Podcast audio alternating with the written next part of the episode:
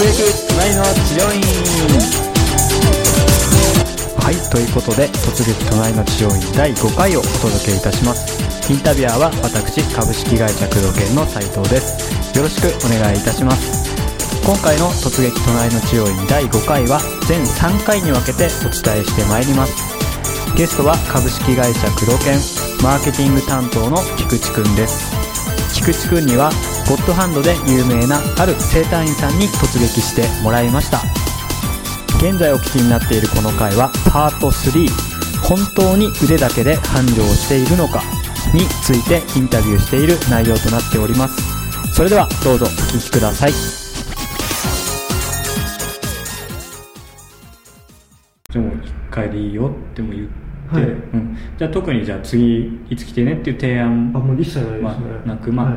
言いたくなりそうだったらとか、はい。うん。何かこう先生からもらったものとかっていうのなんかありました？ツールというか。ああ何もないですね。あ何もないですはい。ね、うん。診察券もない？診察券もなかったと思いますね。あそうなんですね、はい。あでも本当に腕一本そうなんですよ。いわゆる、はい全体的にこう見てきて集客とかじゃあどうなんですかね口コミとか紹介がメインでやってると思いました。はい、多分100%そうだと思います、うん。実際僕も、うん。あの自分が治今実際楽になってるんですよ体が、はいはいはいはいだからあの行こうとは思わないんですけど、うん。その代わりに、うん。あの困ってる人がいたらちょっと遠いですけど、その先生のこと多分おすすめすると人に紹介したくなるような、もしじゃあ紹介するとしたらどうやって人に伝えていきます？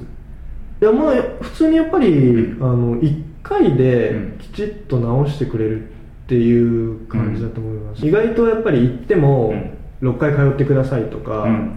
そうだね。あのうん。なんか痛みを取り除くことはできるけど根本改善には時間がかかるっていう感じじゃないですか、うん。普通は、普通はね、うん。けど1回で治せるっていうのはやっぱり患者さんにとっても1回しか行かなくて済むし、うんやっぱりすぐ治るっていうのはすごいいいことだと思うんですよね、うん。そういう人がいたらそうやってもう紹介してはい。あげるって感じですね、確かにまあ紹介だとその実際に行った人がねいろいろ教えてあげるからその紹介される人も聞けるもんね。そうですね。どんな先生だったのとかどんな場所にあるのとか本当に1回で治るのとかね、うん。すごくホームページとかねチラシとかよりも協力は協力ですよね、うんじゃあそういうふうにまあ知らせたいかなっていうところですね。そうですね、ん本当に腕がいいというかそれくらいの、なんていうんですかね患者さんの痛みを1回で和らげてというか取り除いてくれる先生だったらやっぱり、うん。それをシェアしたいですようね、んもう人に教えたくなる、はい。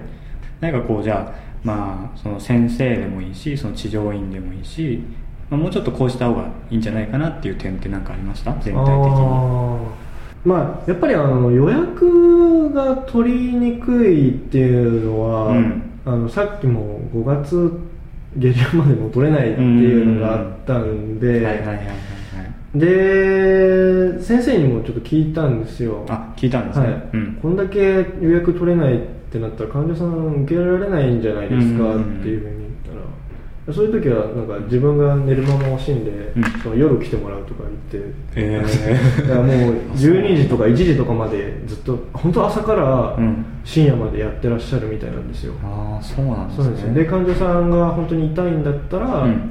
まあ、来ていただいて治すのが自分の使命だしみたいな感じでおっしゃってて、うん。うん。でやっぱり予約する側からしたら、うん。あの電話しなきゃいけないってちょっとハードルが高いじゃないまあもちろんですか、そうですね。うんなんでまあ本当簡易的なホームページでもうんあって、うん。予約時間が24時までやってるとか、そういう感じで表記があるとやっぱり困ってる人も探しやすいのかなとは思いましたね、うん。ちなみにここの治療院さんまあ、先生は結構繁盛してるとは思うんですけど、はい。儲かってそうですか？儲かってると思いますね。あそうなんだ。でも多分、うん。多分というか間違いないですけど、ん。そういうのは全然気にしないみたいな感じうだと思います、ん。なんかねそう話聞いてると、うん、利益っていうよりももう本当にね困ってる人。のがはいっていう感じだと思います、そっか。じゃあもう本当にいわゆるホットハンドってねもうそうですね。腕一本ではい。繁盛しているような、まあ、カリスマ的な先生なんですかね、はい。うん。そしたらもうここは良かったっていうところをあえてじゃあ言うとすると何かあります？この先生でもいいし治療院に対してこれは他のこの聞いてる先生にもおすすめできるかなっていう菊池君から見て。そうですね。やっぱり本当は腕があるっていうのが多うん。分一番の先生の売りだと思うんですけれども、どうしてもそれを再現するっていうのは難しいというか、うん。できないと思うんですよね、ん。どうしても、うん。なので僕がその次にやっぱり安心したのはその、はい症状がなんで起きてるのかで、うん。その痛みがなんで起きてるのかっていうのと、うんうそれをどうやったら取り除けるのかっていうようなことの説明だったり、うん。はい。あとやっぱり一個一個の施術の前に、うん。じゃあ今からちょっと痛いですよとか、うんあと5秒ぐらい我慢してくださいとか、はい。うん。ちょっと力抜いてくださいゴキッとやるんでとか、うん。っていう前振りがすごいあったので、なんていうか心の準備ができたっていうか、うん。それは受けててすごい心地よかったというか不安がなかったので、うんそうかそうか。そういうちょっとしたなんていうんですかね、うん、会話っていうのは患者さんにとってはすごい大きな、うん。聞いてるとなんかこう施術がねすごくてびっくりしたっていうよりはそのなんかね説明とか噛み砕いた説明とかっていうところにまあ感動っていうかね共感した部分が大きいのかなっていう感じがするんですけどね、はい。うん、やっぱりじゃあ、まあ、患者さんからしたら、まあ、施術をね受けて治してもらいたいって気持ちはあるけどその説明っていうところもねすごく大事ですね。そうですね。やっぱりうん。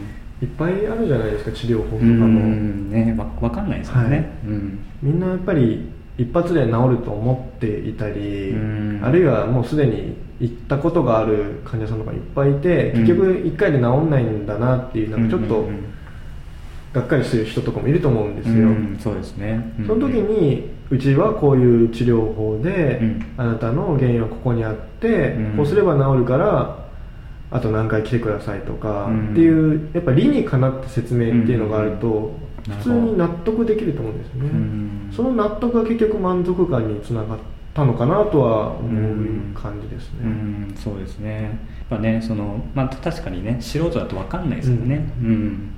ちなみにじゃあ菊池君がもしなんかこの腕一本でやってる先生に対して、まあ、アドバイスできるとしたらやっぱりホームページ進めたりしますあしますね、うん。結局その先生も、うん。あのブログ誰かがブログで書いてなかったらあそっか。そうなんですよ、うん。見つけられなかったんじゃないですか、うん。本当に困ってるのに、はいはい。やっぱりほんやっぱり誰かに見つけてもらうためには、うん。ホームページなりあの看板なり、うん。チラシなり何でもいいと思うんですけど、はいうんやっぱりないと、うん。本当に困ってる患者さんは見つけられないと思うので。ね、まあ、認知の段階でね、はい。うん、分からないとね、うんうんうん、そっか。この先生はでもちなみにホームページは持ってなかったんですか、微妙なやつがあるっていう感じで、うーんそうなんだ、はい。でもブログとかでこの先生がこう紹介されてはいるっていうのを見たんですよね、はい。そうなんだ。うーんそっか。まあでもね現状この先生は多分集客に困ってない、ね、2ヶ月先までそうですね。ね、予約がいっぱいってことですよね、うん。じゃあ本当に典型的なカリスマでゴッドハンダーの先生っていうことですね、はい。うん、あとなんか最後お聞きになってる先生とかに言いたいこととかアドバイスとかなんかありますか？菊池君から見た。そうですね。素人菊池からのやっぱりあのさっき斉藤さんもお話しされてましたけど、はい。うん。あの説明っていうんですかね、うんうんうん。やっぱりわからないことだらけなので、はい。みんなやっぱり言うことは一緒じゃないですか。治るとか、ねうん。本当に治るのかなっていう不安だったり疑問っていうのは患者さんは絶対持ってるはずなので、はい。その不安を取り除いてあげる会話っていうのは絶対必要だと思うんですよね、うん大事ですよね、はい。まあ、コミュニケーションの部分ですよね、あとはやっぱりあのホームページとか、うん。あとは院の前に看板とか出したりとかして、まあ、行く前に患者さんの不安を消してあげるっていうんですかね、それもやっぱりないとうん。こっちとして行きづらいかなっていうのは今回感じましたね、うんそうですね、まあ、来院する前はね、はい。まだわからないですからね、うん、実際に。確かにね。その辺のまあ不安とあと施術の会話っていうところがうん。まあポイントですかね、うんはい、突撃隣の治療院ですね。第5回目のインタビューをお届けしてまいりました。今回ですねお聞きいただいた菊池くんのまあいわゆる素人目線でのご意見っていうものを、まあ、ぜひですねお聞きになっている先生も、えー参考にしていただければと思いますそれでは菊池くん本日はありがとうございました。ありがとうございました。